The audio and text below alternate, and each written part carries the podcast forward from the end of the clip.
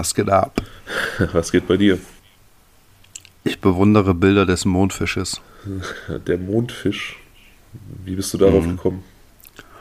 Ähm, also ich habe, glaube ich, einen nicht individualisierten Google-Feed oder so, wie man das nennt. Okay. Deswegen bekomme ich immer so Querbeet-Nachrichten angezeigt. Das finde ich eigentlich am besten. Und ähm, ja, da war auf einmal irgendwie so eine Info über den Ocean Sunfish oder auch Mondfisch. Dann bin ich ein bisschen erschrocken. Ich kenne, oder beziehungsweise ich habe das Wort Mondfisch schon mal gehört, aber ich habe tatsächlich kein Bild vor Augen. Ich werde das nach der Aufnahme, glaube ich, mal ähm, ändern und da mal reingucken. Das ist ein ganz schönes Biest. Ich glaube, mir wäre es lieber, den weißen Hai persönlich zu treffen, als diesen Mondfisch. Ja, ich, ich finde so Tiefseefische, die sehen sowieso teilweise echt so nach, nach Geisterbahn aus. Ne? Da gibt es echt Fische, die, die ähm, sind so skurril, fast so, so Alien-Shit. Es ist echt krass, was da unten so wohnt. Kennst du den Blobfisch? Das offiziell naja. hässlichste Tier der Welt? Du kennst nicht den Blobfisch. Okay, der kann nicht hässlicher als der Mondfisch sein. Der ist unfassbar hässlich. Okay, wir haben beide eine Google-Aufgabe nach der Aufnahme. Ich den Mondfisch, du den Blobfisch. Ich gewinne. Ja glaub mir. Werden wir sehen. Und äh, das Schlimme ist ja, oder das Interessante, dass halt so viele Lebewesen noch gar nicht entdeckt wurden. Ja, auf jeden Fall. Also, wir haben da schon mal privat irgendwann drüber gesprochen, ähm, wie faszinierend und gleichzeitig unerforscht dieser Bereich Tiefsee ist. Also, ähm, wir bereisen das Weltall, zumindest so in unserer Galaxie und ähm, besuchen den Mond, besuchen den Mars. Schon mal irgendwann drüber gesprochen, wie weit wir da gekommen sind. Ähm, aber so Teile unserer Erde sind noch nicht vollständig erschlossen und äh, erforscht. Das ist schon sehr faszinierend, dass das immer noch unsere Möglichkeiten übersteigt tatsächlich.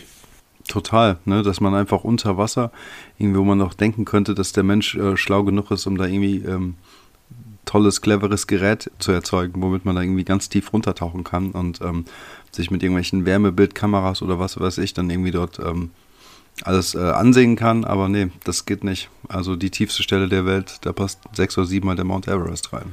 Der Mariannengraben, ja.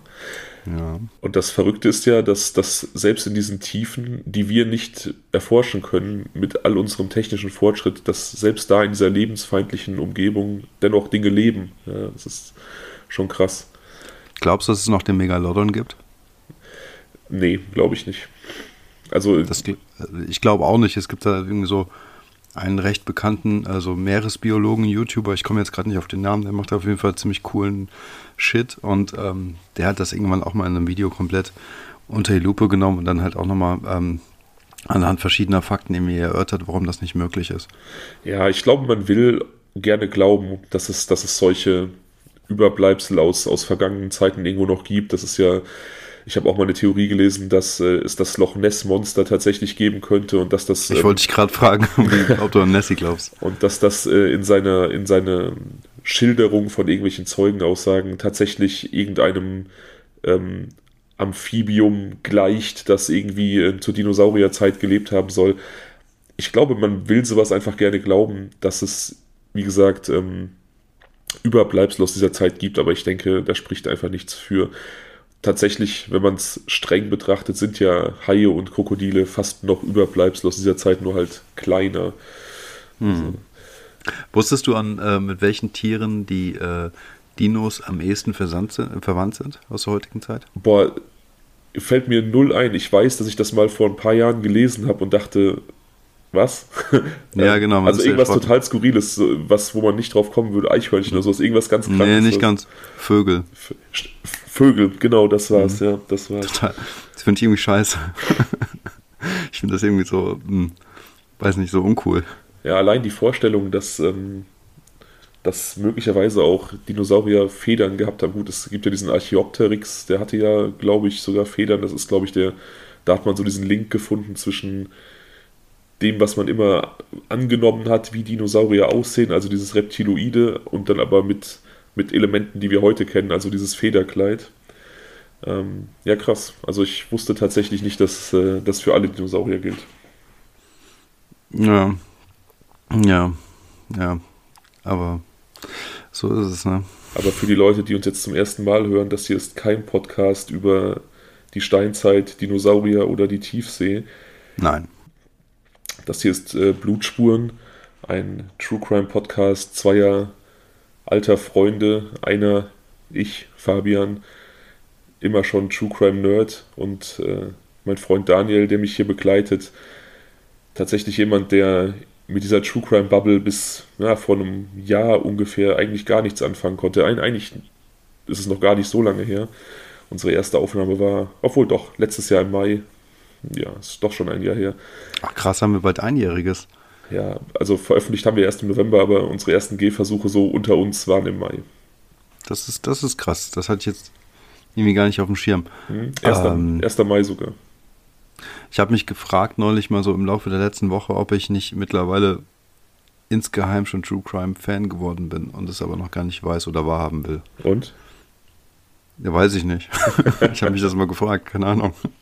Wahrscheinlich ist da was dran. Ich glaube schon. Also so wie du teilweise dann doch mitfieberst, glaube ich, hat dich das schon so ein bisschen gepackt. Ja, wobei ich das immer noch pervers finde, was wir hier machen. Ja, man kann durchaus die, die ethische Frage stellen, ob das ähm, irgendwie ein moralisch vertretbares Hobby ist, sich über sowas zu unterhalten. Das stelle ich mir auch jedes Mal, aber ich denke, ähm, diese, diese Geschichten sind ja nun mal da, die sind da und die sind passiert und die sollen ruhig erzählt werden. Es ist immer eine Frage, wie man sie präsentiert, glaube ich. Und äh, ich glaube, das macht dann diese, diesen, diesen Faktor aus, ob es irgendwie ethisch okay ist oder nicht. Ähm, ja, das stimmt. Also das ist ja ähm, irgendwie auch, ähm, wie soll man sagen, so ein, ähm, so ein ähm, Memorial ne, für die Opfer, dass ja. man halt im Prinzip halt an sie denkt und ähm, halt, keine Ahnung, nicht nur auf das Spektakuläre aus ist, sondern halt einfach auch an die Opfer denkt, die dann irgendwie, keine Ahnung, ganz schlimm umgekommen sind oder überhaupt umgekommen sind. Egal wie. Ne, das ist, ähm, das, das, das, ist natürlich auch schon so ein bisschen Teil des Ganzen, das darf man nicht unter Acht, außer, außer Acht lassen. Ja, exakt. Und es ist halt auch einfach super interessant. Also ich muss einfach gestehen, dieser, dieser morbide Charme, der hat mich schon, schon immer gepackt im Endeffekt. Es geht ja doch irgendwie eine gewisse Faszination davon aus. Ich glaube, Gewalt fasziniert den Menschen seit jeher und ähm, auch irgendwie diese Frage, was bedingt diese Gewalt, woher kommt das, was hat das ausgelöst, ist, glaube ich, auch immer sehr interessant und sehr verlockend.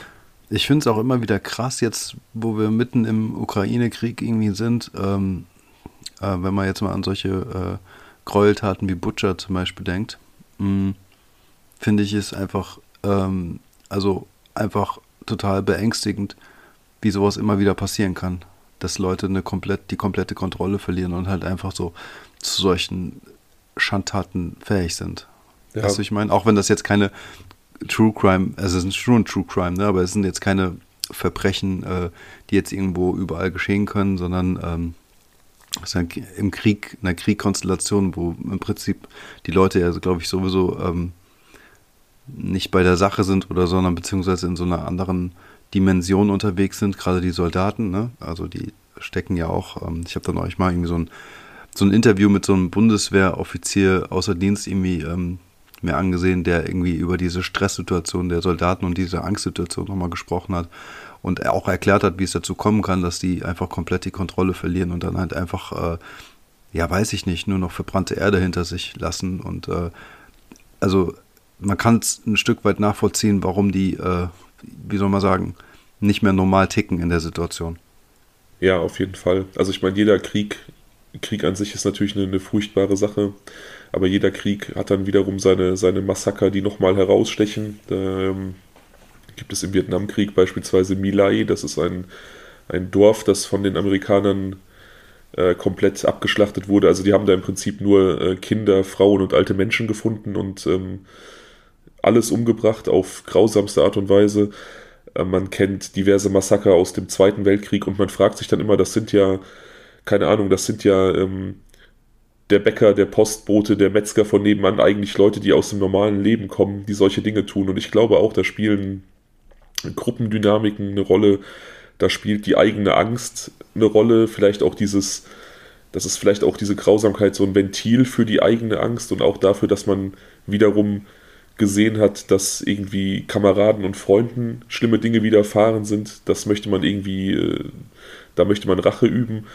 Und ich glaube letzten Endes, und das ist, glaube ich, jetzt im Ukraine-Konflikt äh, eine Sache, das hat, glaube ich, im Zweiten Weltkrieg auch eine große Rolle gespielt, diese Entmenschlichung des Gegenübers. Also, dass man weiß ich nicht, der Wehrmachtssoldat den, den Juden beispielsweise als menschenunwürdiges Leben gesehen hat oder den, den Slawen als, als Untermenschen. Und ähm, ich glaube, sowas spielt vielleicht auch in der aktuellen Rhetorik und Propaganda da in, in diesem Konflikt auch eine Rolle, dass man da im Prinzip keinen gleichwertigen Menschen auf Augenhöhe sieht mit den gleichen ähm, Gefühlen und, und Rechten, sondern ja, irgendeine so Form von Schädling, der ausgemerzt werden muss. Ja, wahrscheinlich, kann gut sein. Ähm, die werden gewiss auch das ein oder andere eingetrichtert kriegen, wenn man mal allein überlegt, dass äh, es teilweise war ja von einer Entnazifizierung die Rede in der Ukraine, was einfach total paradox ist. Ähm, also keine Ahnung, war, ja gut, das ist jetzt auch ein riesiges Thema, ne? das müssen wir jetzt hier nicht eröffnen, aber auf jeden Fall ähm, finde ich es schon krass, dass es halt einfach allgegenwärtig ist und halt solche äh, Verbrechen und solche, solche Gräueltaten scheinbar tief in manchen Menschen schlummern. Ja, ja, ja, das wird einem ja auch bewusst, wenn man, wenn man sich einfach die Geschichte betrachtet, wenn man sowas tut. Wie ich bin ja so ein Mensch, wenn ich irgendwo äh, Urlaub mache, so, so Städtetrips oder sowas, ich besuche gerne Museen, aber ich besuche auch unheimlich gerne äh, Foltermuseen. Und ähm, wenn man sich dann solche Dinge anguckt und sich einfach vergegenwärtigt, wie viel Zeit, Energie und Gedankenleistung die Menschen schon je, seit jeher darauf verwendet haben, darüber nachzudenken, wie sie einander Schmerz zufügen können, ist das schon ähm, erschreckend tatsächlich. Auf jeden Fall. Total krank. Unnötig, wie ich finde, aber ja, so ist es leider. Aber ich habe ja, ich habe ja gerade uns vorgestellt, das hatten wir aus der letzten Folge mitgenommen, aus der ähm, Hinter Kaifek-Folge, du erinnerst dich vielleicht an das äh, Zuhörerfeedback, dass wir zum Anfang jeder Folge nochmal kurz erläutern sollten, wer wir sind, was wir machen, für die Leute, mhm. die, die mittendrin einsteigen. Einen Punkt habe ich dann gerade aufgrund dieser Kriegsdebatte äh, nicht anbringen können, den hole ich jetzt nach.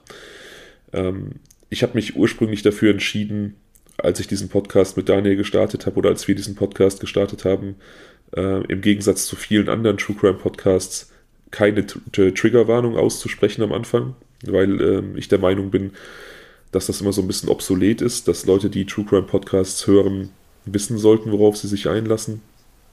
Ich habe mit dieser Regel ein, zwei Mal gebrochen bei Fällen, wo ich das so empfunden habe, dass die Themen relativ sensibel sind und ich mir vorstellen konnte, dass man da durchaus eine kleine Warnung anbringen könnte. Nun hatte ich neulich auch einen sehr interessanten Denkanstoß von einer Zuhörerin, die schrieb, ähm, man solle doch auch so ein bisschen darüber nachdenken, das häufiger bei solchen sensiblen Themen zu machen, weil oftmals Leute, die vielleicht selber in irgendeiner Form Opfer geworden sind, sich trotzdem für die Thematik True Crime interessieren und dann äh, an so einen Podcast rangehen und vielleicht mit den Sachen konfrontiert werden, die sie selber erlebt haben und dadurch retraumatisiert werden. Und ähm, das hat mir auf jeden Fall zu denken gegeben. Das war eine Sichtweise, die ich so noch nicht äh, beachtet habe. Und ich habe mir gedacht, okay, für manche Dinge werde ich das beibehalten, ähm, speziell was sexualisierte Gewalt angeht, weil ich mir vorstellen kann, dass da tatsächlich einige in der einen oder anderen Form irgendwie Erfahrung mitgemacht haben und dann vielleicht gerne wissen möchten, wenn irgendwas in der Art auf sie zukommt. Insofern dann heute nochmal eine Triggerwarnung im Bereich sexualisierte Gewalt. Darüber werden wir heute unter anderem sprechen. Okay, ja, finde ich gut. Das, das, ist, das war ein guter Input der Zuhörerin und ähm, ja, gut, dass wir die Triggerwarnung jetzt auch gehört haben. Dann wissen wir, was auf uns zukommen wird. Ja, ich meine, wir sind ein Podcast, der quasi im Entstehen ist, ein absolutes Hobbyprojekt, was wir so, was wir so ganz naiv gestartet haben. Und es ist ja ganz klar, dass wir auch irgendwie eine Evolution durchmachen. Ich denke, wir haben uns ähm, in puncto Erzählen und Lockerheit wahrscheinlich schon geändert im Vergleich zu den ersten Folgen und ähm, ja, das ist dann halt auch vielleicht so eine Evolution, die wir durchmachen, dass man halt solche Punkte wie Triggerwarnungen auch nochmal in einem anderen Licht sieht und äh, die eigene, den eigenen Standpunkt dazu überdenkt. Ja, das glaube ich auch. Das gehört dann irgendwie auch mit dazu und wahrscheinlich ähm, werden auch die ein oder anderen Floskeln irgendwann fallen, weil die einfach dazugehören. Ähm, ja. ja, wahrscheinlich. Daniel, ja, Fabian. Warst du schon mal in Nordmazedonien? Negativ, Sir. Negativ, Sir. das ist ja auch so eine Republik, glaube ich, über die die wenigsten Leute so aus dem Stegreif irgendwas wissen. Also diese, diese ganzen Balkanrepubliken, die aus äh, dem ehemaligen Jugoslawien hervorgegangen sind. Ähm, ich finde, Nordmazedonien und Montenegro sind immer so zwei, die so ein bisschen unter dem Radar fliegen. Ich glaube, jeder hat so Serbien auf dem Schirm und, und äh, Bosnien-Herzegowina, Albanien mhm. und Kroatien. Kroatien durch den Urlaub und so. Viele Kroaten auch in Deutschland, viele Serben, viele Bosnier. Mhm. Aber Nordmazedonien und, und Montenegro werden da, glaube ich, auch oft so ein bisschen vergessen. Das stimmt. Ähm, aber nach es sei denn, die gewinnen gegen Italien beim Fußball, kann das sein? das, das war Nordmazedonien, stimmt's? Ja, stimmt, stimmt. Ich habe es gar nicht so mitbekommen. Fußball juckt mich so die letzten zwei, drei Jahre gar nicht mehr so wie, wie früher. Ich war früher so ein krasser Fan und ähm, also in den letzten Jahren nervt mich einfach zu viel, deswegen kriege ich da kaum noch was mit. Es war bei mir auch ein Zufall. Also ich bin, ich halte ja eigentlich sonst auch zu Italien, muss ich auch dazu sagen. Ja, Nordmazedonien auf jeden Fall, früher Mazedonien, aber du hast vielleicht diesen skurrilen Namensstreit mitbekommen. Ähm, nee. Nicht? Okay, also Mazedonien grenzt äh, an Albanien und an äh, Griechenland. Und es gibt auch in Griechenland eine Region, die Mazedonien oder Makedonien heißt. Und die ist in der griechischen Historie relativ wichtig, denn da kam Alexander der Große her. Ja. Und ähm, Griechenland hat sich immer unglaublich dagegen gesträubt, dass diese Republik, die da 1991 ähm, im Zuge dieses Zerfalls von Jugoslawien sich quasi unabhängig gemacht hat, dass die sich ausgerechnet Mazedonien nennen, weil Griechenland halt die, diese Namensrechte quasi für sich beansprucht. Also hat man dann 2017, 18 den Konsens gefunden, dass äh, Mazedonien sich in Republik Nordmazedonien umbenennt, weil Griechenland sonst den EU-Beitritt blockieren wollte. Das ist äh, auch absolut skurril eigentlich. Ja, auf jeden Fall. Auf jeden Fall seitdem heißt das Land Republik Nordmazedonien. Ähm, etwas kleiner als Nordrhein-Westfalen, äh, insgesamt etwas über zwei Millionen Einwohner, also klein. Mhm. Die Stadt, in der wir uns äh, heute wiederfinden, heißt äh, Kitschewo. Das ist eine 30.000 Einwohnerstadt, eine Industrie- und Bergbaustadt, die sich dadurch auszeichnet, dass sie so ein bisschen so ein Hauptverkehrspunkt des Landes ist. Also alle Bahnen und alle äh, ähm, Autobahnlinien des Landes treffen da in, in Knotenpunkten aufeinander. Ansonsten gibt es da nicht so viel drüber zu berichten. Ich habe dir Fotos von der Stadt geschickt, so ein bisschen, damit du so einen Eindruck bekommst. Hm. Ähm, in so einem Tal gelegen, äh, von Bergen flankiert. Eigentlich sieht das ganz idyllisch aus aus den, auf, aus den Bildern. Aus. Ja, das finde ich auch. Das, das das fand ich auch. Das sieht eigentlich wirklich ganz idyllisch aus. Schön grün. Ja, genau. Also als ich gelesen habe, Bergbaustadt oder Industriestadt, da hatte ich mir das irgendwie ähm, trister vorgestellt als dieser Eindruck, den man so durch, den, durch die Fotos gewinnen konnte. Ja, allerdings so viel an Sehenswürdigkeiten oder so gibt es da nicht. Es gibt da ein Kloster wohl zu sehen aus alten Zeiten und eine Moschee, die relativ bekannt ist, aber das ist so alles, was die Stadt irgendwie zu bieten hat. Ja, also es gibt ja ein, zwei Bilder dabei, die schon so ein bisschen näher sind. Ähm, da sieht man eben auch die Häuser. Und ja, also wirkt schon so ein bisschen, ich glaube auch einfach typisch für diese Gegenden. Das ist jetzt nicht alles so top modern. Ja. Ne? Also ich kann mir schon vorstellen, dass es da relativ trist auch oder eintönig sein kann. Trotz der schönen Landschaft drumherum. Ja, wobei ich finde, ich finde gerade so, also ich bin ja auch in, in äh, Serbien gewesen und in Bosnien und in ähm, in Kroatien. Und ich finde auch gerade so diese, diese südosteuropäischen Länder, die haben oft so einen so einen Charme dadurch, dass da eben alles nicht mehr so topmodern ist, dass da alles so ein bisschen, ja, bessere Zeiten schon gesehen hat. Ich finde, das macht da unheimlich viel Charme aus. Ja, also glaube ich, ich habe das jetzt nicht so kennengelernt, aber kann ich total gut nachvollziehen, so wie du es beschreibst. Also ich finde es irgendwie auch ähm, so gesehen cool, dass es das dann auch noch gibt, ne? Dass nicht alles so irgendwie so fein poliert ist. Ja. Absolut. Auf jeden Fall, wie gesagt, Kitschewo, es gibt nicht so viel darüber zu sagen. 30.000 Einwohner, Verkehrsknotenpunkt, Industrie- und Bergbaustadt, das war es im Prinzip. Ähm, Kleinstadt, selbst für makedonische Verhältnisse oder, oder nordmazedonische Verhältnisse. Wir springen ins Jahr 2005, 12. Januar 2005. Ja. Da machen Kinder eine seltsame Entdeckung. Sie finden eine, eine Tüte, eine große Tüte und darin scheint etwas zu sein. Und ähm, beim Öffnen kommt ihnen ein seltsamer Gestank entgegen. Sie rufen äh, erwachsene Leute hinzu und man, man öffnet das Ganze. Und in dieser Tüte auf einem Müllhaufen befindet sich die Leiche einer alten Frau.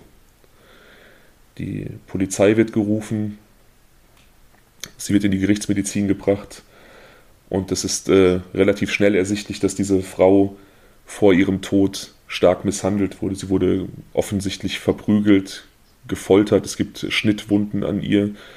Ähm, offensichtlich wurde sie erwürgt. An ihrem Hals finden sich äh, Strangulationsmale, also Strangulation bezeichnet das Würgen mit einem Hilfsmittel. Okay. Ähm, und sie wurde quasi im, im Zustand, also als Leiche mit einem Telefonkabel ähm, zusammengebunden. Also der Täter hat sie quasi zu einem Paket verschnürt, um sie in diese Mülltüte packen zu können, um sie dann zu entsorgen.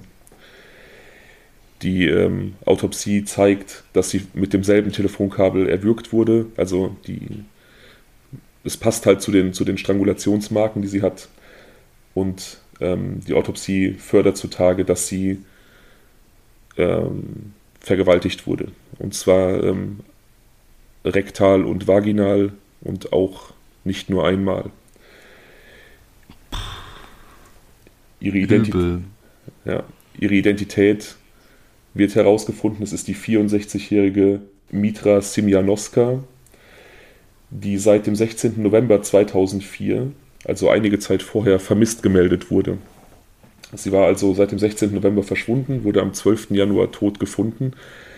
Die Autopsie zeigt aber, dass sie maximal zwei Wochen tot war. Also das konnte man an dem Verwesungszustand äh, ablesen. Das heißt, der Täter, der Entführer, hatte sie offensichtlich ungefähr zwei Monate in seiner Gewalt und offensichtlich gefoltert und missbraucht. Die, ähm, ja, so eineinhalb Monate dann, ne? Genau. Das ja. von Mitte November bis, ja, okay. Boah, oh nee. Ähm, sie, geht das schon wieder in so eine Richtung. sie trägt bei der Auffindung ähm, teilweise Kleider, also die Leiche ist teilweise bekleidet, die können allerdings ihr nicht zugeordnet werden. Also das sind Kleider, die ihr nicht gehören. Okay. Zuerst verdächtigt die Polizei ihre Tochter. Wir hatten da schon mal drüber gesprochen. Ähm, die meisten Morde spielen sich irgendwie im relativ engen Umfeld ab. Das weiß halt auch die makedonische Polizei. Aber ähm, diesen Verdacht verwerfen sie dann erstmal wieder. Ich, ich finde halt auch, ähm, ich hätte ihn wahrscheinlich auch verworfen, wenn die Tochter die Mutter hätte umbringen müssen oder wollen. Dann hätte sie wahrscheinlich nicht äh, zwei Monate im Keller vergewaltigt. Das ist dann doch irgendwie, spricht das ja nicht unbedingt für familieninterne Geschichte. Nee. Nee, höchstens vergewaltigen lassen, ne? Oder so, aber. Ja, das ist ja auch vollkommen aber, krank. Ja, pff, keine Ahnung, ne? Also, ja. Natürlich. Die Tochter ähm, kann sich dann von diesem Verdacht äh, freimachen. Also die Polizei hört auf, gegen sie zu ermitteln. Ich konnte den Namen der Tochter leider nicht ermitteln. Generell konnte man viele Namen nicht herausfinden. Also sieh es mir nach, dass ich nur manche Menschen hier benennen kann in diesem Fall. Okay. Die Polizei hat allerdings offensichtlich kein sonderlich großes Interesse, nachdem man die Tochter quasi von dem Vorwurf freigesprochen hat, weiter zu ermitteln. Die Tochter macht so ein bisschen Druck. Die Polizei soll doch bitte weiter ermitteln. Sie möchte gern wissen, wer ihre Mutter umgebracht hat, was ihr passiert ist aber die Polizei sagt, dass sie nur weiter ermitteln, wenn diese Tochter ähm, sie bezahlt. Okay. ja, also. Ist mal eine Aussage. Es ist so ein bisschen das Klischee, was man, was man so von diesen südosteuropäischen Ländern hat, dass da viel über, über Korruption läuft. Das scheint ähm, zumindest in diesem Fall zuzutreffen. Und ähm, die Polizei sagt dir also klipp und klar, du musst uns schon bezahlen, damit wir hier weiterarbeiten, was auch vollkommen skurril ist. Das ist deren Scheißjob. Ja, die werden dafür ja, bezahlt. Und, und, vor allem, ich meine, bei so einem krassen Fall, ne, die finden eine vergewaltigte äh, Rentnerin oder fast Rentnerin, keine Ahnung, wie es in Nordmazedonien ist, aber ähm, zugeschnürt mit einem Telefonkabel äh, zum Päckchen verschnürt in einer Tüte versteckt. Das ist ja jetzt auch nicht, sagen wir mal, so ein, äh, keine Ahnung, einfacher Verkehrsunfall oder sowas. Nee. Ja, Mitra Simjanoska war noch nicht ganz im Rentenalter. Sie hat noch gearbeitet. Sie war ähm, als Hausmeisterin und Putzkraft tätig. Also so hat so Aushilfsjobs gemacht. Okay. Ähm, ja, ihre Tochter ist natürlich dann relativ, wie soll ich sagen, vor den Kopf gestoßen von der Polizei, kann das nicht verstehen, dass da nicht ermittelt wird, kann aber auch ähm, deren Forderungen nicht nachkommen, sie extra zu bezahlen oder will das auch nicht, ich weiß es nicht. Und da fällt dir etwas ein. In der Nachbarschaft lebt ein bekannter Journalist, Vlado Taneski. Ja.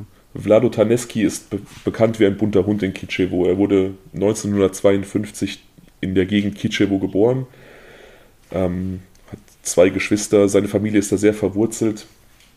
Er hat im heutigen Kroatien Journalismus studiert, hat lange auch als Journalist gearbeitet, auch zur damaligen Zeit. Also in dieser Zeit, von der wir heute sprechen, ist er noch als Journalist tätig Mhm. Ähm, er ist relativ bekannt. Er hat für Nova Makedonia geschrieben, die größte Zeitschrift des Landes, in Skopje, in der Hauptstadt.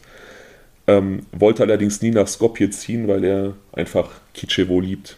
Ähm, ja, der, wie gesagt, er ist bekannt wie ein bunter Hund, auch durch seine Frau, Vesna, die er mit 21 Jahren bei einer Dichterlesung getroffen hat, also quasi einem Poetry Slam, wo äh, sie gegeneinander angetreten sind. Vlado Taneski gewann damals den ersten Preis mit seinem Gedicht, das er schrieb, und seine Frau wurde Dritte. Da lernten sie sich dann kennen und lieben, heirateten, bekamen zwei Söhne.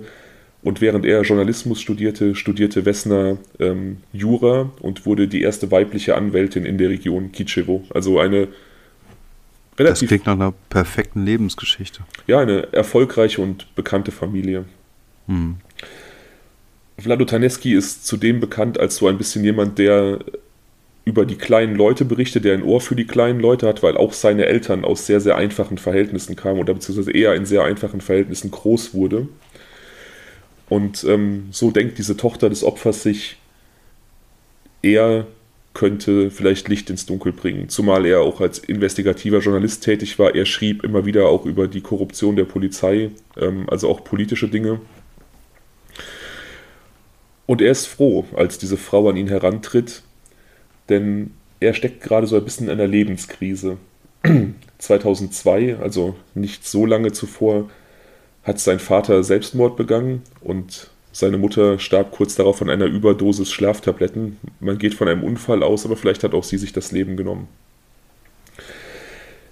Seine Weigerung, die Region Kitschewo zu verlassen, führte dazu, dass er nur noch selten für Nova Makedonia schrieb. Die Zeitung ist wie gesagt in Skopje ansässig und er hat dann nur noch für lokale äh, Zeitungen in Kitschewo geschrieben. Es war also finanziell etwas eng. Seine Frau zog nach Skopje, um da einen besseren Job anzunehmen und nahm die Kinder mit und er ist ein bisschen in einer Sinnkrise. Also er hat seine Eltern verloren, führt eine Wochenendbeziehung mit seiner Frau, die in der Hauptstadt lebt und die Kinder sind auch aus dem Haus und er schreibt nur noch für kleine Zeitungen, vom ehemaligen Star-Journalisten zum ja, Lokal-Matador quasi. Mhm. Er nimmt dann sofort diese Aufgabe an ähm, von Mitras Tochter. Und ich finde, bis hierhin könnte es auch, Entschuldigung, dass ich dich kurz unterbrechen, und ähm, das könnte bis hierhin tatsächlich auch ein Filmstoff sein. Das ist totaler Filmstoff oder so. Und wenn es jetzt noch weitergeht, wie ich denke, dann wird die Polizei involviert sein in dem Mord und dann, äh, okay. ja vielleicht spinne ich jetzt gerade auch noch ein bisschen rum. Also du gehst davon aus, dass die Polizei irgendwie involviert ist? Ja, so wäre es jetzt in einem Film, ne? Ja, das stimmt. Das stimmt. Vlado Taneski beginnt also der Polizei so ein bisschen auf die Nerven zu gehen, ähm, schaut den über die Schulter, prangert an, dass die tatsächlich Geld haben wollten, um zu ermitteln, stellt Fragen, warum äh, da noch kein Täter zutage gefördert wurde, es keine Verdächtigen gibt. Und tatsächlich präsentiert die Polizei bald zwei Verdächtige. Zwei junge Männer, Anfang 20, die in einem Nachbardorf von Kitschewo ins Haus eines Rentners eingebrochen sind, im Drogenrausch. Und diese beiden jungen Männer haben diesen jungen Mann in seiner Wohnung stark zusammengeschlagen, vergewaltigt und seine Genitalien verbrannt. Also man Was? könnte, ja, also sie haben, sie haben eine, eine Metallzange auf offenem Feuer heiß gemacht und damit seinen, seinen Penis und seine Hoden bearbeitet hm. quasi. Ach du grüne Neune. Weißt du was, ähm, psychosomatische Reaktionen sind? Ähm, ja. Wenn man den Schmerz nachempfindet, nur vom Hören, ne? also für die Zuhörerinnen und Hörer, die es jetzt nicht wissen. Oh Gott, das ist ja. Ja, okay. Ja, die beiden waren damals im Drogenrausch. Es ging ihnen primär darum, diesen alten Mann auszurauben, der 74 war. Aber das hat ihnen dann nicht gereicht. Also sie haben ihn dann über einen längeren Zeitraum gefoltert. Und wie, ja, wie gesagt, auch sehr schwer sexuell missbraucht. Schließlich ist er dann an diesen, an diesen Folterungen und äh, Gewalteinwirkungen auch verstorben. Die Polizei stellt dann natürlich äh, relativ logisch einen Zusammenhang her. Also das ist ja ein relativ ähnlicher Modus operandi. Ähm, bei, bei Mitra Simianowska äh, war es zwar so, dass die Person entführt und über einen längeren Zeitraum festgehalten wollt, wurde, aber diese stumpfe Gewalt, dieser sexuelle Missbrauch, diese Folter, das ist ja eins zu eins das Gleiche. Ja, auf jeden Fall würde ich jetzt auch annehmen, dass es da einen Zusammenhang gibt. Ja, die beiden werden vor Gericht gestellt und zu lebenslanger Haft verurteilt. Aber Vlado Taneski ist nicht zufrieden, denn ähm, er glaubt nicht, dass diese beiden Leute es waren. Und er, sein Aufhänger ist so ein bisschen, dass ähm, die DNA, die in der Leiche der alten Frau gefunden wurde, das Sperma des Täters wurde sichergestellt, stimmt nicht mit der DNA dieser beiden Männer überein. Okay. Mhm. Das heißt, es hätte eventuell ein Dritter beteiligt sein können oder aber diese Leute sind einfach schlicht an diesem Fall unschuldig und sie stritten auch immer ab, diese Dame ermordet zu haben. Sie gaben den Mord an dem alten Herrn zu, aber ähm, stritten den Mord an der Frau ab. Hilft aber wie gesagt nichts. Äh, lebenslange Haftstrafe traten sie an. Taneski schreibt dann noch so ein bisschen äh, im Nachgang darüber, dass er nicht glaubt, dass da die, die Richtigen inhaftiert wurden. Aber es bleibt erstmal dabei und es kehrt wieder Ruhe in Kitschewo ein. Und auch Vlado Tadeski muss erstmal damit leben, dass äh, dieser Fall nicht so aufgeklärt wurde, wie er das vielleicht gewollt hätte oder wie er das geschrieben hat. Ähm, er geht weiter davon aus, dass diese Männer nichts getan haben. Im November 2007, also zwei Jahre nach, der, nach dem Fund der ersten Leiche, verschwindet die nächste alte Frau, Ljubica Likoska. Die ist 56 und ebenfalls ähm, eine Reinigungskraft, Schrägstrich Hausmeisterin. Sie wollte eigentlich nur kurz einkaufen gehen im Lebensmittelgeschäft, kam aber nicht zurück. Ihr Sohn erstattete daraufhin Vermisstenanzeige, aber auch sie verschwindet erstmal spurlos bis zum 3. Februar 2008. Also eineinhalb Monate sind auch da wieder ungefähr vergangen. Da entdeckt ein Lkw-Fahrer sie in einem Müllberg. Eine, eine Hand guckt aus diesem Müllberg hinaus. Ähm, er ruft die Polizei und wiederum wird die Leiche der Frau in einer Mülltüte gefunden in diesem Müllberg. Wiederum teilweise bekleidet mit Kleidern, die nicht ihr gehören und wiederum offenkundig stark misshandelt und äh, erwürgt und verschnürt, also so wie ein Paket verschnürt, um sie entsorgen zu können. Mhm. Also sehr, sehr ähnlich. Exakt das gleiche. Wiederum ergibt die Autopsie, dass sie ähm, massiv vergewaltigt wurde in dieser Zeit, in der sie ähm, gefangen gehalten wurde und gefoltert. Und ähm, natürlich ist Vlado Taneski sofort dran. Zwei Tage nach dem Fund der Leiche schreibt er einen Artikel, in dem er diesen Mordfall mit dem Mordfall zwei Jahre früher in Verbindung bringt, was natürlich absolut logisch ist. Mhm. Und er schreibt sehr reißerische Artikel und äh, nennt den Täter das Monster von Kitschewo. Er geht davon aus, dass da ähm, derselbe Mann am, am Werk ist, obwohl ja offiziell zwei Menschen äh, inhaftiert waren. Und er gräbt ein weiteres Opfer aus, also im übertragenen Sinne. Die 73-jährige Gorisa Pawleska, auch eine ehemalige Reinigungskraft, die am 30. Mai 2003, also noch vor dem ersten Opfer, verschwand und einfach nicht mehr gesehen wurde. Das äh, Makabere hier, sie wurde nie gefunden, aber es hat sich auch einfach niemand um sie gesorgt. Also diese Frau ist verschwunden und ähm, niemand hat sich Gedanken darüber gemacht, wo sie wohl sein könnte. Nachbarn gingen davon aus, dass sie vielleicht in die Hauptstadt gegangen sein könnte, um da zu arbeiten, aber keiner hat mal nachgeforscht oder so. Ist ja auch total krass. Vollkommen skurril. Da verschwindet ja, so eine ja. 73-jährige Frau, ist von heute auf morgen weg und alle denken so, ach ja, äh, wird wohl weg sein. Ne? Also ja. die tatsächlich haben einzelne Nachbarn gesagt, sie sind davon ausgegangen, dass sie vielleicht irgendwo beim Wandern einen Schlaganfall oder einen Herzinfarkt hatte und gestorben ist, aber das ja, ist dann, dann halt muss so. man nicht mal das, nachschauen. Das ist so. dann so. Ne? Ja. Also es ist vollkommen skurril. Taneski aber schreibt in seinen Berichten, also zählt sie als mögliches drittes Opfer auf und äh, schreibt, dass da offensichtlich ein Serientäter umgeht, der es auf alte Frauen abgesehen hat, die ähm, ja alle das höhere Alter gemeinsam haben, den geringen Bildungsstand und alle auch ja diese Beschäftigung, Putzfrauen, Hausmeisterinnen. Also es ist alles bisher so die, die gleiche Art von, von Opfer. Ja, total nachvollziehbar, finde ich. Gut recherchiert auch und gut kombiniert. Ne? Also klingt jedenfalls jetzt gerade so sehr schlüssig. Ja, die Polizei ähm, geht da noch nicht so drauf ein. Sie glaubt nicht an einen Massen- oder an einen Serientäter. Sie glaubt nach wie vor, die richtigen Täter im Falle Mitra Simjanoska im Gefängnis zu haben. Ähm, allerdings wird dann in der Leiche von Ljubica Likoska wiederum Sperma sichergestellt, das mit der mit dem Sperma, das im ersten Opfer gefunden wurde, identisch ist. Also da ist dann okay, eindeutig der Link. Ja. Und diese Theorie des Serientäters ist also bestätigt. Ob jetzt diese Gorica Pavlesta äh, auch von ihm umgebracht wurde, diese 73-jährige Dame, wird man nie erfahren. Die bleibt einfach weiterhin verschwunden.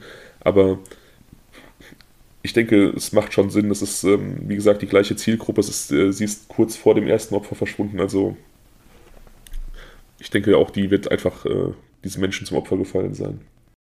Ähm, jetzt hat wahrscheinlich niemand mal geguckt, ob die Kleidungsstücke, die jetzt Mitra und Lubitska anhatten, also jeweils die von der jeweils anderen Dame sein gewesen könnten oder so? Ich glaube nicht, dass das verglichen wurde, tatsächlich. Guter Gedanke von dir. Ähm, aber soweit ich weiß nicht. Also es ist einfach nur klar, was diese Opfer getragen haben, gehörte nicht ihnen. Mhm, okay. Aber es ist ähm, tatsächlich sind es Kleidungsstücke, die zu den Opfern passen. Also es sind offensichtlich Kleidungsstücke einer, einer Dame im ähnlichen Alter, aber nicht die der Opfer halt. Ja. Mhm. Taneski versucht jetzt einiges, um, um Licht ins Dunkel zu bringen. Er besucht die Familien der Opfer, er spricht mit den Familien, mit den Söhnen, Töchtern, versucht sich ein Bild zu machen, ähm, mögliche Motive herauszufinden, Feindschaften, aber es gibt einfach keine Ansatzpunkte. Also die Damen werden als, als einfache, aber liebenswerte Frauen beschrieben, die mit niemandem irgendwelche Probleme hatten. Also im Prinzip keine Spur, die man anpacken kann. Ja, es wäre auch total seltsam, ne? Also selbst wenn sie irgendwelche Probleme hätten oder äh, keine Ahnung, ähm, pff, gewaltbereite Ex-Ehemänner oder so, dann wäre es ja doch ein sehr komischer Zufall, dass dann beide äh, quasi identisch, auf identischer Weise umkommen. Ja, tatsächlich. Also tatsächlich ist das ein, ein Punkt, der kurz ähm, überprüft wird. Ljubica Likoska hatte wohl einen relativ eifersüchtigen und zu Gewalt neigenden Partner und ähm, der wird natürlich beleuchtet und äh, ja, aber fördert nicht zutage. Also das, das Sperma passt nicht zu ihm und er hat, glaube ich, auch ein Alibi. Also wie gesagt, es ist relativ schwer, über ähm, solche Randfiguren und, und Randgeschichten hier in diesem Fall Informationen zu bekommen. Äh, das ist teilweise relativ, relativ ähm, dünn, die Informationslage, aber mhm. es ist auf jeden Fall klar, dass dieser Mann ähm, tatsächlich nichts äh, mit dem Mord zu tun hatte. Na gut, okay. Mhm. Wir haben also zwei, vielleicht drei Leichen in dieser kleinen Stadt, aber kein Ansatzpunkt, egal wie viel der investigative Journalist Vlado Taneski auch tut. Ich finde es mega spannend. Bin sehr gespannt, wie es jetzt weitergehen wird.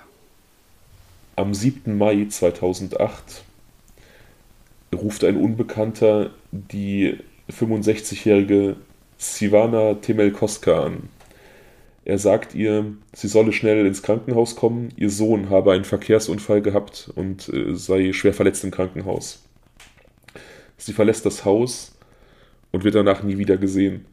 Also ganz offenkundig diente dieser Anruf dazu, sie aus dem Haus zu locken und sich ihrer zu bemächtigen. Am 16. Mai wird dann auch sie gefunden, neben einem Fußballplatz in Kitschewo, auf einem Müllberg wiederum. Auch sie ähm, scheint dasselbe Schicksal erlitten zu haben wie die anderen Damen. Sie ist nur mit einem Bademantel bekleidet. Auch sie wurde offensichtlich massiv gefoltert und ähm, letztlich dann auch gewürgt. Allerdings scheint diesmal nicht Erwürgen bzw. Strangulation die Todesursache zu sein, sondern die Folter ist wohl etwas außer Kontrolle geraten und hat sie schneller getötet als ähm, die anderen Opfer. Also sie hatte diverse gebrochene Rippen, sie hatte 16 tiefe Einschnitte in ihrem Kopf mit einem Messer und sie ist offensichtlich mit Glasflaschen vergewaltigt worden. Also mhm. da hat der das Monster von Kitschewo seinem Namen tatsächlich alle Ehre gemacht, würde ich sagen. Ja, und spätestens jetzt ist es ja klar, dass es ein Serienkiller ist. Ja, genau. Und jetzt kann natürlich auch niemand mehr das leugnen. Wiederum wird Sperma gefunden ähm, an der Leiche und es passt auch zu diesen Spermafunden bei den anderen beiden Leichen. Und was macht denn jetzt die Polizei die ganze Zeit? Du redest jetzt die ganze Zeit von Taneski, aber was macht die Polizei? Die Polizei ermittelt tatsächlich, aber hat halt auch keine Ansatzpunkte. Ähm, jetzt allerdings finden sie ein, ein Trikot in der Nähe dieses, dieses Leichenfunds und denken, dass das vielleicht der Täter getragen haben könnte oder dass das vom Täter sein könnte. Das ist so die erste Spur. Aber man weiß es halt nicht. Ne? Es, kann ja auch sein, dass es einfach nur da entsorgt wurde, aber sie schießen sich darauf ein, dass das vom Täter sein könnte und man findet ähm, Blut an der Leiche, das nicht zur Leiche gehört. Also der Täter hat außer seinem Sperma auch sein Blut hinterlassen. Vlado Taneski ist natürlich wieder aktiv. Er besucht wieder die, die Familie des Opfers, ähm, tritt da in sehr engen Austausch, versucht auch hier zu ermitteln, was da eventuell passiert sein könnte, wer davon profitieren könnte, dass diese äh, alte Frau stirbt. Und wieder, ja, ist im Prinzip nicht so richtig zu finden. Also auch sie, unauffälliges Leben, äh, keine Feinde, einfache Person, geringer Bildungsstand, ähm, Reinigungskraft, das alte Muster, das wir jetzt schon mehrere Male gehört haben. Hm. Die Polizei erstellt nun mit Hilfe von äh, ausländischen Profis ein, ähm, ein Profil des Täters. Das Profil besagt, dass er überdurchschnittlich intelligent sein muss, in derselben Gegend wie die Opfer wohnt, auch ein, ein weißer Mann ist, ähm, offensichtlich über große körperliche Kraft verfügt und ähm, vermutlich in keiner stabilen Beziehung lebt, weil er es einfach schafft, diese Opfer irgendwo festzuhalten. Also er investiert ja viel Zeit, er hält die irgendwo fest, er investiert Zeit in die Folterung.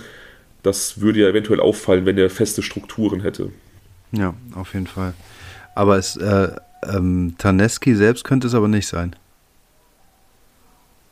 Die Polizei betrachtet jetzt auch Vlado Taneski, denn ihnen fällt etwas auf. Dass er in keiner festen Beziehung steht, intellektuell, äh, intelligent ist und äh, irgendwie ins Schema passen würde. Ja, und in fußläufiger Nachbarschaft von allen Opfern lebt. Oh. Tatsächlich ähm, rückt er dadurch so ein bisschen in den Fokus der Ermittler und der Polizei fällt noch etwas auf.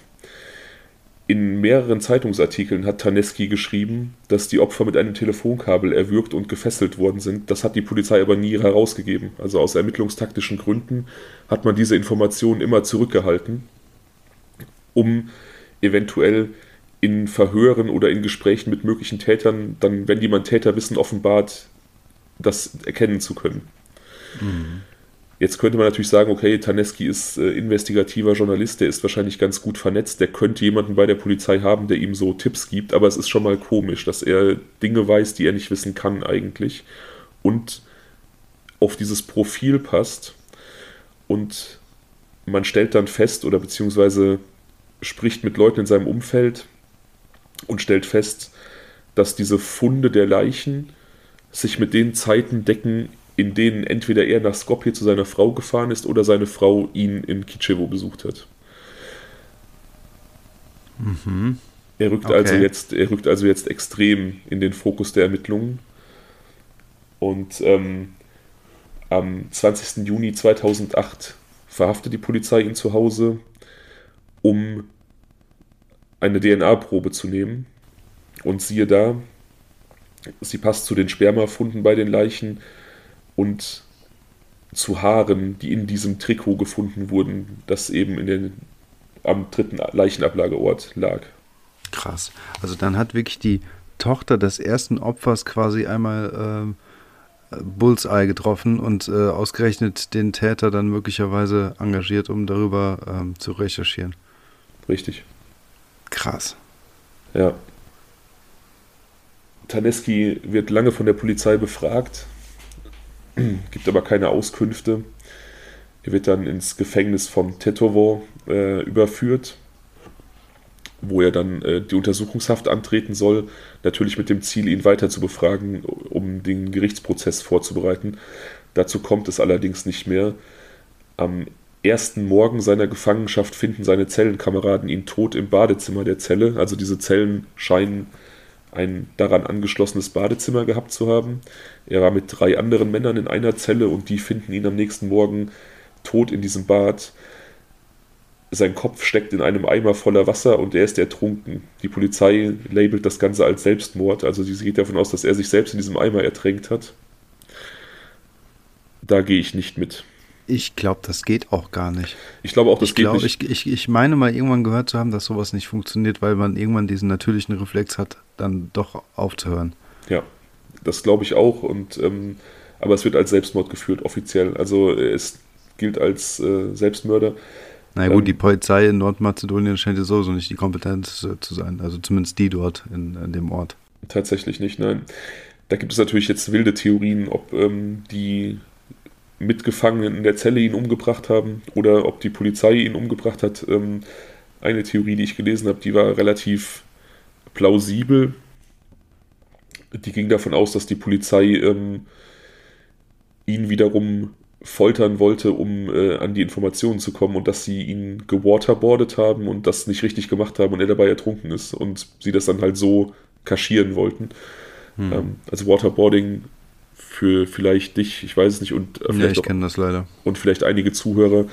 Das ist eine Verhörmethode, die ähm, ja, speziell der amerikanische Geheimdienst bei Terrorismusverdächtigen anwendet. Da wird einem ein Tuch über den Kopf gehangen, das mit Wasser nach und nach immer wieder beträufelt wird und das löst in dir quasi ja, Ertrinkungsgefühle aus. Also man hat dieses Gefühl zu ertrinken eigentlich ähm, kann das gar nicht so krass schief gehen, wie es da offensichtlich vielleicht schief gegangen ist, aber je nachdem, wie das da irgendwelche Metzger ausgeführt haben, vielleicht dann doch. Also ich glaube definitiv auch nicht an Selbstmord in diesem Fall. Definitiv nicht. Ne, auf gar keinen Fall. Ja. Alle, ja, sein ganzes Umfeld, seine, seine Frau, seine Kinder, seine Kollegen, keiner kann sich vorstellen, dass er diese Taten begangen hat. Obwohl ähm, drei unabhängige Labore bestätigt haben, dass diese DNA, die, diese Spermaspuren, die in den Leichen gefunden wurden, von ihm kommen. Okay, das ist schon mal wichtig zu wissen, dass es drei unabhängige Labore waren. Ich hätte nämlich ansonsten der Polizei jetzt gerade mal alles zugetraut, ne? Ja, also mein erster Gedanke war tatsächlich auch, und da, also dieser, diese, diese Option, die besteht für mich auch noch, dass das, ähm, dass die Polizei ihn einfach ähm, loswerden wollte, weil er einfach insgesamt sehr unbequem war. Er hat oft irgendwie investigativ über die Polizei geschrieben, hat diese Korruption angeprangert und ähm, wenn man ihm da was in die Schuhe hätte schieben können und ihn dann einen Selbstmord begehen lässt, dann wäre man einen unliebsamen äh, Investigativjournalisten losgeworden. Ich weiß nicht, wie unabhängig diese Labore waren, aber ähm, gehen wir einfach mal davon aus, dass, dass da sauber gearbeitet wurde, dann ist leider der der Mann, der da so ein bisschen als, als Held der armen Leute galt, ähm, offensichtlich der Mörder. Es wird natürlich spekuliert über seine ähm, Motive, die er gehabt haben könnte. Hm. Und ähm, es fällt auf, dass all diese Frauen seiner Mutter sehr stark ähnelten. die kannten auch seine Mutter alle. Seine Mutter ist eine ebenfalls eine Frau oder war eine Frau von sehr geringem Bildungsgrad, die ebenfalls als Putzkraft und Hausmeisterin gearbeitet hat. Und ähm, sie kannte all diese Opfer und sie, sie wurde als sehr herrisch, sehr gewalttätig beschrieben. Und tatsächlich die Kleider, die die Opfer bei ihrer Auffindung trugen, gehörten seiner Mutter. Also es wird davon ausgegangen, dass er diese Frau nach der Entführung auszog, ihnen Kleider seiner Mutter anzog und sie dann folterte und vergewaltigte in den Kleidern seiner Mutter. Also höchstwahrscheinlich da irgendwelche tiefliegenden Hassgefühle auf seine Mutter ausgelebt hat. Also ich finde das total, ähm, weiß gar nicht, mir bleibt da so ein bisschen die Spucke weg, ne? Also wenn das so war, ähm, wie es jetzt hier am Ende doch so scheint, äh, dann, dann, also dann hat er einfach mit, keine Ahnung, über 50, was auch immer für einen Trieb verspürt, auf einmal so, so, so, weiß nicht, so schlimme Dinge zu tun, weißt du? Also das ja. finde ich ja total krass, ne? Das ist so quasi im Herbst seines Lebens dann nochmal irgendwie, ähm, so, keine Ahnung, Two-Face-mäßig dann jetzt auf einmal äh, loszieht und dann irgendwas, was tief in ihm verwurzelt ist, irgendeine, irgendein Schmerz oder sowas damit verarbeiten möchte. Das ist, finde ich, schon echt richtig heftig. Mal davon abgesehen, dass diese gesamte Konstellation auch total ähm, äh, äh, äh seltsam ist. Also ich glaube, seine Mutter war eine sehr unerfreuliche Person. Ähm, tatsächlich haben alle Nachbarn und, und Bekannte seine Eltern insgesamt als sehr unfreundliche Menschen beschrieben, sehr, ähm, sehr harte Menschen. Und ähm, es war tatsächlich so, dass seine Mutter auch sehr herrisch war. Als er seine Frau Wessner kennenlernte und dann auch äh, heiratete und die beiden Söhne kamen, zwang sie Taneski weiter im Elternhaus zu leben, weil sein älterer Bruder bereits ausgezogen war und sie nicht noch einen Sohn ausziehen lassen wollte. Und ist dann wohl auch seiner Familie gegenüber sehr, sehr bestimmend und sehr herrisch gewesen. Und ähm, das Verhältnis scheint sehr, sehr schlecht gewesen zu sein. Möglicherweise war das auch so ein bisschen äh, Wurzel seiner in Anführungsstrichen Heimatverbundenheit, dass er nie nach Skopje mhm. gezogen ist, um, um da zu arbeiten. Und ich glaube, als dann ähm, sein Leben so ein bisschen kollabiert ist. Seine Eltern innerhalb von kurzer Zeit gestorben. Diese Überwachung war weg. Aber seine Frau zog dann auch relativ schnell in die Hauptstadt mit den Kindern und seine berufliche Laufbahn war irgendwo so in der Sackgasse. Da hat sich dieser ganze Hass irgendwie Bahn gebrochen. Mhm. Ja, das macht total viel Sinn, ja. Das, das, das kann ich mir, also ich kann es richtig gut nachvollziehen, beziehungsweise es klingt für mich sehr schlüssig. Ähm, nichtsdestotrotz ist natürlich das Ventil, das er da gesucht hat, äh, auch äh, ein falsches, weil, wie, ich meine, ein tief sitzender Hass ist das eine, aber dann jetzt irgendwelche wildfremden Frauen irgendwie zu missbrauchen und äh, alles drum und dran, das ist dann schon was anderes. Ja, natürlich. Also, dass das äh, absolut indiskutabel ist, da müssen wir gar nicht drüber reden. Ich glaube auch, dass das vielleicht ein Stück weit auch irgendwann Selbstzweck war. Also, ähm, ja, weil, damit er weiter schreiben kann, meinst du? Genau. Damit er wieder seine Karriere pushen kann. Weil er mhm. einfach dann dadurch wieder wichtig war. Er konnte, weiß ich nicht, wieder Fragen stellen. Er war ein gefragter Mann. Er hat äh, dann natürlich, als diese Morde passierten in Kitschewo, wurde man dann natürlich auch in Skopje wieder aufmerksam auf Kitschewo, was eigentlich so eine verschlafene Region ist, mit, die nicht großartig Beachtung findet. Und natürlich wurde auch Taneski wieder interessant. Er hat dann auch wieder ähm, für Nova Makedonia natürlich auch geschrieben, als quasi True Crime Berichterstatter an der Front, in Anführungsstrichen. Hm. Und ähm, so kann ich mir vorstellen, dass diese Morde irgendwo Ventil, aber irgendwo auch ähm, journalistischer Selbstzweck waren, um hm. relevant zu sein. Hm. Ja. Ein bisschen sein Anabolika, sein, sein, sein Opium oder sowas, ne? Ja, genau. Ich meine, immerhin hat er ja auch ähm, diese Geschichte des Verschwindens von Goritza wieder auf den Tisch gebracht. Und das kommt ja auch nicht von ungefähr, ne? War jetzt genau. nicht unbedingt journalistische ähm, Recherchekunst, sondern er wusste einfach mehr. Ja. Genau. Genau. Und keine Ahnung, vielleicht hätte er ja über kurz oder lang die Polizei sogar ähm, zu dieser Leiche geführt, um dann einfach so diesen ultimativen investigativen Schritt zu gehen, so nach dem Motto, ich habe sie gefunden. Man weiß ja nicht, wie es weitergegangen wäre, aber ähm, ich glaube, ihm hat diese, diese Relevanz, die er da gefunden hat, schon sehr gefallen und ich glaube, ähm, er hätte das auch gesteigert. Hm, klar, das glaube ich auch. Also ich meine, sagen wir mal, es hätte nicht unendlich lang weitergehen können. Irgendwann ähm, hat so eine Geschichte, glaube ich, auch ein natürliches Ende. Weil. Es irgendwann keine alten Frauen mehr gibt in Kitschewo. Ja, klar, das, das auch irgendwann, aber das meinte ich jetzt gar nicht, sondern viel eher, dass halt so ein Doppelleben im Prinzip nicht lange gut gehen kann. Also, weißt du, also ich finde, es ist schon viel zu lang gut gegangen. Ähm, aber nichtsdestotrotz, also ich meine, was hätte passieren können? Möglicherweise wäre der unbekannte, das unbekannte Monster von Kicharo einfach niemals entdeckt ähm, worden. Und dann ähm, wäre es halt so, dass, dass er möglicherweise nochmal eine neue Karriere erlebt hätte. Aber das, ähm, also weiß ich nicht. Also ich weiß nicht, wie lange er das noch hätte ähm, fortführen müssen. Ja gut, er war 56 zu dem Zeitpunkt, als er verhaftet wurde und sich dann in Anführungsstrichen umgebracht hat ist halt auch die Frage, wie lange er körperlich überhaupt noch in der Lage gewesen wäre, diese, diese Sachen durchzuführen. Mhm. Ähm, also so manch 60-Jähriger würde das nicht mehr schaffen, wobei Taneski, ähm, glaube ich, relativ fit war. Also es gibt ein Bild, was ich dir geschickt habe, ähm, das nicht das mit seiner Frau, sondern das andere. Mhm. Das ist irgendwie ähm, relativ kurz vor seiner Festnahme und da macht er schon noch einen relativ vitalen Eindruck. Ja, auf jeden Fall, finde ich auch.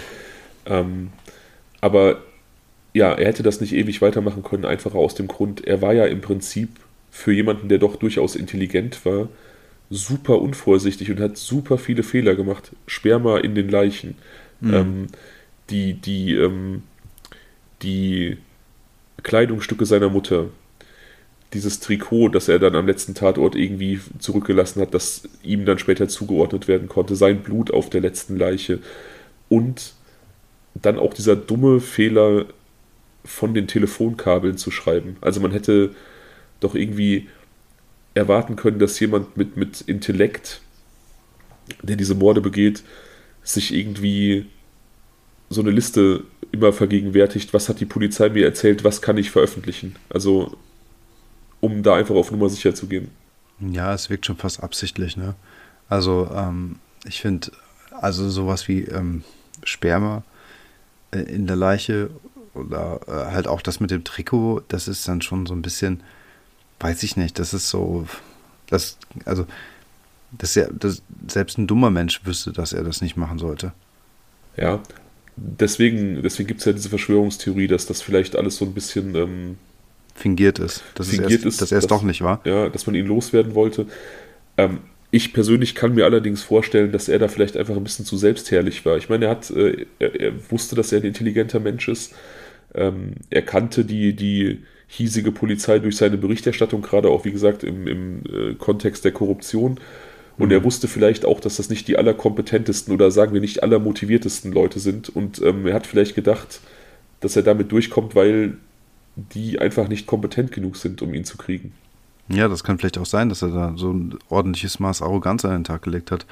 Aber ähm, ist denn also vielleicht um das an der Stelle auch wirklich mit einer gewissen Sicherheit abschließen zu können, sind danach noch irgendwelche vergleichbaren Fälle aufgetreten oder ist dann wirklich auch mit seinem Tod, mit seiner Inhaftierung hat das ganze Thema auch aufgehört? Damit hat das Thema aufgehört. Okay, ja gut, dann. Also gesetzt den Fall, dass es ein anderer Serienkiller gewesen ist, würde ich jetzt mal schon vermuten, dass es nochmal irgendwas gegeben haben könnte. Also wenn nicht ein gelungener, nicht eine gelungene Tat, dann vielleicht nochmal irgendwie ein, komischer, seltsamer, unheimlicher Anruf, was auch immer. Ja, also es gibt natürlich auch Szenarien, warum so ein Täter auf einmal aufhören könnte zu morden, aber es ist natürlich sehr unwahrscheinlich. Also ähm, ich denke auch, dass da letzten Endes der Richtige erwischt wurde. Wie gesagt, an seinen Selbstmord glaube ich nicht. Ähm, da, ist, da, ist da ist auf jeden Fall was anderes passiert. Aber ich glaube, dass da der Richtige erwischt wurde. Und ich glaube tatsächlich auch, dass dieses ähm, ja doch sehr stümperhafte Vorgehen primär seiner Arroganz geschuldet war. Das ist auch so ein roter Faden, der sich bei diversen äh, Serientätern so durchzieht. Da werden wir noch oft drauf zu sprechen kommen, wenn wir über Serientäter sprechen, hm. dass die sich ähm, relativ häufig ein Stück weit selbst entlarven, weil sie sich ihrer Sache einfach viel zu sicher sind. Mhm, ja klar, es läuft ja. Und in seinem Fall war es ja auch so, dass es sehr gut lief. Es war ja nicht nur so, dass äh, er unentdeckt äh, blieb, sondern auch so, dass er seine, seine, seine Karriere pushen konnte. Ja, und es war natürlich der absolute Jackpot, dass dann nach seinem ersten entdeckten Mord die Tochter des Opfers ausgerechnet zu ihm kommt, um ihn zu bitten, darüber zu berichten und das aufzuklären. Das ist ja, ähm, das hat er sich wahrscheinlich in seinen wildesten Träumen nicht vorgestellt. Nee, also überhaupt nicht. Und das muss äh, wahrscheinlich im ersten Moment auch extrem seltsam für ihn gewesen sein, dass dann auf einmal so ein, so ein wildfremder Mensch vor der Tür steht und äh, dann auf einmal ihn anspricht auf diesen Mordfall. Ne? Ja. Und, es ist auch, ähm, es ist auch für die, für die Familien der Opfer ähm, jetzt rückblickend äh, eine sehr seltsame Situation, weil ähm, er bei ihnen sehr häufig ein- und ausging, um über die Fälle zu sprechen, um über die Opfer zu sprechen. Und sie hatten das dann immer, ja, sie, sie haben sich darüber gefreut, weil sie dachten, wenigstens tut jemand was und das hilft. Und ähm, jetzt rückblickend, retrospektiv mit dem Wissen, dass er der Täter war, ist das natürlich auch wieder vollkommen abartig eigentlich. Ja, voll. Und aus seiner Sicht hat er wahrscheinlich so ein bisschen seine Skills aufgeladen durch jeden Besuch, weißt du? Weil er äh, vielleicht gedacht hat, ähm, also zum Thema Arroganz, ja, also dass er dann im Prinzip auch gesehen hat, was er für sich aus welchem Mord mitnehmen konnte, um sich seiner Sache noch sicherer zu sein, weißt du? Ja, ja, und äh, auch da haben wir schon mal drüber gesprochen. Es gibt einfach ähm, Mörder, auch gerade Serienmörder, die sich so im Nachhinein auch an den Reaktionen der Hinterbliebenen einfach laben. Und ich glaube, das ist hier auch ein Stück weit der Fall gewesen. Also, ich glaube, er hat das schon irgendwie genossen, diese, diese Wichtigkeit, dass, dass, man, dass man ihn als jemand Wichtigen sieht, der dem toten Familienmitglied vielleicht Gerechtigkeit bringt und einfach dann da zu sitzen als der, der Janusköpfige Investigativjournalist, der nach, nach außen hin so tut, als ob er an der Wahrheitsfindung interessiert ist, aber innerlich zu wissen, dass er das gesuchte Monster ist, quasi. Mhm. Ja, es ist ein, ein relativ gruseliger Fall. Also ich wollte eigentlich mit einem mit einem US-Serientäter anfangen, weil das ja so die gängigsten sind und eine, eine Zuhörerin hatte mich auch mal gebeten, äh, US-Serientäter mal irgendwie zeitnah zu behandeln. Aber ich dachte, unser erster sollte ein Europäer sein und einer, der so ein bisschen auch ähm, nicht ganz so bekannt ist. Also ich finde das mega. Ich kenne mich ja in der ganzen Sparte nicht aus, ne? Ähm, aber ich kann mir durchaus vorstellen, dass dieser Fall hier sehr unbekannt ist ja, der ist sehr unter dem Radar. Also das liegt, glaube ich, aber auch daran, dass wir, was Serientäter angeht, einfach so einen krassen Fokus auch auf die Vereinigten Staaten haben. Da gibt es halt auch einfach unglaublich viele. Ähm, es gibt ein paar Europäer, die relativ bekannt sind, ähm, auch in Deutschland so zwei, drei. Ähm, Jack the Ripper natürlich in England, so der Urvater der Serienmörder. Hm. Den kennst du auf jeden Fall auch, das weiß ich. Ja. Da möchte ich auch mal irgendwann eine Folge drüber machen, auch wenn es äh, ein super altes Thema ist, aber ich, das ist für mich so der True Crime-Fall schlechthin, weil das, glaube ich, so einer der ersten Fälle ist, ähm, die mich einfach krass gefesselt haben. Ja, auf jeden Fall. Ich meine, das ist ein Klassiker, so, so gesehen, ne? Und ähm, so ein Klassiker kann man auf jeden Fall mal wälzen. Davon abgesehen wissen wir wahrscheinlich immer noch ganz viel Neues beibringen. Ja, also da habe ich unfassbar viel zugelesen. Da kann ich dir auf jeden Fall, glaube ich, einiges erzählen, was du so noch nicht gehört hast. Ich finde jetzt bei unserem Fall ähm, das so ein bisschen ähm, unbefriedigend tatsächlich, dass er halt nicht mehr zu Wort kommen konnte. Ja. Das ist so, das stört mich gerade so ein bisschen. Also ich glaube halt irgendwie schon, dass er es war. Wobei man streng genommen auch sagen könnte, dass die Polizei, wenn sie, wenn er der Polizei wirklich ein Dorn im Auge war, auch einfach, ähm, dass die einfach die erste Spermaprobe im Prinzip dann äh, zu zweiten, dritten machen konnte, um dann zu sagen, halt, weißt du, äh, sie schickt dann quasi immer die gleiche Spermaprobe an unabhängige ähm, Labore. So. Klar, aber dann hätte er immer noch einen Mord begangen. Und ähm ja, aber nichtsdestotrotz könnten, hätten sie ja sagen können, sie haben eine Spermaprobe von ihm, warum auch immer. Ja, so und, das, ja. ja, und, und die benutzen sie halt im Prinzip immer wieder. Ja, gut, das hätte man tun können. Aber dann hätte man natürlich auch, also um ihn zu framen, also Framing äh, zu Unrecht beschuldigen quasi oder ja. etwas in die Schuhe schieben, um ihn zu framen, hätte man ähm, ja nicht nur diesen, diesen behaupten müssen, dass es sein Sperma ist, was gefunden wurde, äh, sondern man hätte irgendwie seine Haare besorgen müssen mit diesem Trikot und man hätte die Kleider der Mutter besorgen müssen, um die Leichen damit teilweise anzuziehen. Also da ist schon, es ist schon viel, was dafür spricht, dass er es war. Ja, auf jeden Fall. Trotzdem ist halt diese. Ähm, ich weiß, was du meinst. Diese, diese, also die, die Minz, zumindest würde ich mir diese Möglichkeit nicht außer Acht lassen, dass er es vielleicht gar nicht, also dass er es doch nicht war. Wobei ich aber insgeheim eigentlich schon glaube, dass er es war, weil es einfach, auch weil die Fälle danach aufgehört haben. Es ist halt in vielen, das wird leider auch ein roter Faden sein, der uns immer wieder begegnet, dass in vielen Fällen es immer so eine unbefriedigende Komponente gibt. Wir hatten äh, den Fall gehäutet, Katarzyna Sowada mit, äh, mit Ofenkäse-Crimes, unsere Sonderfolge. Und auch da spricht ja unglaublich viel dafür, dass äh, der Täter gefasst wurde. Aber auch da ist ja noch so der letzte Funken Zweifel da. Und das, das hat man leider sehr, sehr oft. Ähm, apropos Ofenkäse-Crimes, heute ist Samstag, Dienstag sind wir ja schon bei denen, da freue ich mich auch mega drauf. Ja, ich auch. Das wird sehr gut. Ja, ich bin einfach auch mal froh, einfach mal zuhören zu können und nicht immer äh, erzählen zu müssen. Das glaube ich dir aufs Wort, ja. Das und dann, glaube ich, richtig gut. Dann haben wir Karfreitag noch eine Sonderfolge und da kommt dann endlich der erste amerikanische Serientäter. Da freue ich mich auch richtig drauf. Ja, auch ich. Weil ähm, das tatsächlich ein Fall war, den ich gar nicht auf meiner Liste hatte, weil ich dachte, der ist zu bekannt. Den hat äh, jeder schon gehört. Und dann habe ich ganz durch Zufall auf Instagram ähm, mal kundgetan, dass ich aktuell relativ viel über diesen Fall lese und ganz viele wollten, dass wir da eine Folge zu machen. Tatsächlich viele kannten den gar nicht, was mich super gewundert hat. Und ähm, drei, vier Leute haben geschrieben, da bin ich richtig 10 cm gewachsen. Kenn, ich kenne den Fall, aber ich möchte, dass ihr den macht. Ich will den von euch hören. Das hat mich, also da war ich vollkommen geflasht. Ja, ist ein geiles Lob, auf jeden Fall. Gerade wenn es ein bekannter Fall ist, ne? Ja.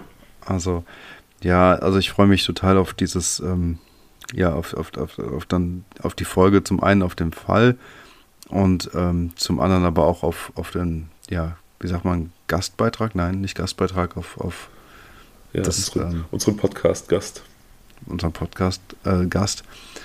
Äh, ähm, ja, weil ich glaube, das wird auch eine, eine runde und schöne Sache.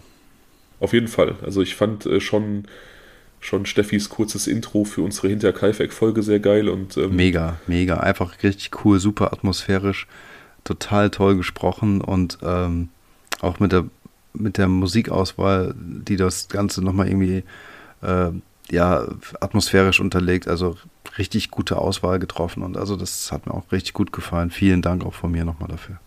Und ja, wie gesagt, da das ist dann so ein kleiner Vorgeschmack, wie dann so eine Folge werden könnte. Also da habe ich richtig Bock drauf auf jeden Fall. Aber jetzt Dienstag erstmal Kati, Raffi, unsere, unsere beiden Ofenkäse-Crime-Freunde. Ja, das wird ein guter Monat auf jeden Fall. Ja, das sehe ich auch so. Cool. Hast du, willst du noch was loswerden? Hast du noch irgendwas auf der Seele? Mm, -mm. Nee, ich fand, das war ein super Fall. Also mir hat der, ich fand den extrem, also wirklich extrem filmreif oder serienreif und ähm, ähm, ja, also es ist halt, wie gesagt, das unbefriedigende Ende, darüber haben wir ja schon gesprochen. Nichtsdestotrotz, diese Gesamtverknüpfung, diese Zusammenhänge, die dann irgendwie rein zufällig entstanden sind, das ist schon wirklich, also einmalig, würde ich sagen. Und ähm, ich finde es auch gut, dass wir äh, uns ein Land angehört haben und angesehen haben, was man jetzt vielleicht nicht so auf dem Schirm hat. Und ähm, ja, nö, war wieder ein sehr guter Fall. Vielen Dank ich mag ihn, weil er so einen, so einen kleinen Plot-Twist am Ende hat. Ähm, mhm. Fälle mit Serientätern sind halt oft so, dass der Serientäter wirklich der große Unbekannte ist. Also du hast dann die Opfer und irgendwann wird dann der Serientäter enttarnt und das ist in 95% aller Fälle tatsächlich jemand, der einfach vollkommen random ist, der diese Opfer auch vollkommen random ausgesucht hat. Ja gut, vollkommen random war es bei ihm jetzt zum Beispiel nicht, wenn die Opfer wirklich Ähnlichkeit mit seiner Mutter hatten. Genau, das meine ich. Er sucht tatsächlich Leute aus, die in seiner Nachbarschaft leben, die irgendwie Ähnlichkeit mit seiner Mutter hatten, die seine Mutter kannten. Das heißt, durchaus Ach, möglich. Die kannten auch alle seine Mutter. Ja, ja, die kannten seine Mutter. Habe ich in einem Nebensatz hast du vielleicht überhört. Ach, okay. Insofern durchaus möglich, dass er sie auch alle kannte und er war in diesem Fall immer präsent. Ah. Also er ist wirklich nicht der große Unbekannte, der irgendwie aus dem Schatten tritt und alle denken sich, wo kommt er jetzt her, sondern er war wirklich immer da. Mhm. So ein zentraler Knotenpunkt schon eigentlich. Ja, und das macht diesen Fall, finde ich, so, so, so spannend und so interessant. Auf jeden Fall, ja. Ja, ist auf jeden Fall cool, dass du heute wieder zugehört hast. Ich, äh, ich habe ja vor der Aufnahme schon gesehen, dass du ähm, stark mit der Müdigkeit kämpfst. Wir nehmen heute wieder zur gewohnten Zeit auf, so äh, 23 Uhr, damit ich mich nicht so schuldig fühle, wenn ich mein Bier dazu trinke. und äh, Daniel hat gerade mehr Augenringe als Augen und äh, hat sich aber tapfer durchgeschlagen durch die Sendung oder durch die Aufnahme. Ja, aber es war auch wirklich spannend. Also ähm, es hätte wirklich nicht passieren können, dass ich einschlafe. Und ganz so schlimm ist es nun auch wieder nicht. also zumindest meine Müdigkeit, die Augenringe, dazu kann ich nichts sagen. Wir hatten nämlich auch schon eine Zuhörerin, die spekuliert hat, in, in zwei Folgen hört man im Hintergrund ganz leise, wenn man ganz gut hinhört, hört man meinen Hund Erna schnarchen. Das Schnarchen habe ich nämlich nicht rausgeschnitten, weil ich das irgendwie süß fand, aber man muss schon sehr gut hinhören. Und eine Zuhörerin hat den Verdacht geäußert, vielleicht ist es auch Daniel, der schnarcht, weil die Fälle langweilig waren oder er damit nichts anfangen konnte. Ja, also Leute, wie gesagt, falls der Fabian mal wieder zum Monolog äh, so, ne, und dann irgendwie wieder so eine Rede schwingt und dann zwischendurch mal irgendein Schnarchen hört. Weiß nicht, also ob es Erna ist oder ob ich es bin, ob es überhaupt Erna gibt und das nicht alles irgendwelche Stockbilder sind und in Wirklichkeit das Schnarchen wirklich nur von mir kommt. Wer weiß, ich weiß nicht. Bildet euch eure eigene Meinung. Also ich finde es gut, dass du bisher immer wach geblieben bist und ich dich bisher immer irgendwie fesseln konnte. Ja, ach Quatsch, nein, das ist ja auch nicht immer so spät, also von daher alles gut. Dann, wie gesagt, machen wir jetzt an dieser Stelle Schluss, damit du ins Bett kommst. Ich hier noch mich an den Schnitt begeben kann, damit wir das hier schnell raushauen können. Ja. Danke, dass du da warst. Ja, sehr gerne. Danke für den äh, Vortrag und Beitrag und ähm, ja, an alle Zuhörerinnen, so viel Kraft habe ich dann doch noch. Und äh, wenn ihr das Ganze mögt, gerne einmal liken und ähm, weiter verbreiten. Wir freuen uns wie weiß nicht was jedes Mal, wenn wir dieses wunderbare Feedback von euch erhalten und sind darüber sehr dankbar. Und ähm, wir finden, dass wir eine super Community mit euch gefunden haben und die auch stetig wächst, was einfach mega cool ist. Und darüber freuen wir uns sehr. Also vielen Dank für den Support. Macht das gerne weiterhin so. Da kann ich mich nur anschließen und folgt uns gerne bei Instagram. Da bekommt ihr dann ähm, Fotos zu den Fällen und werdet so ein bisschen auf dem Laufenden gehalten, was wir so planen und noch machen möchten. Ja, und ansonsten macht einfach so weiter wie bisher. Ihr seid richtig geil. Dann gute Nacht, lieber Daniel.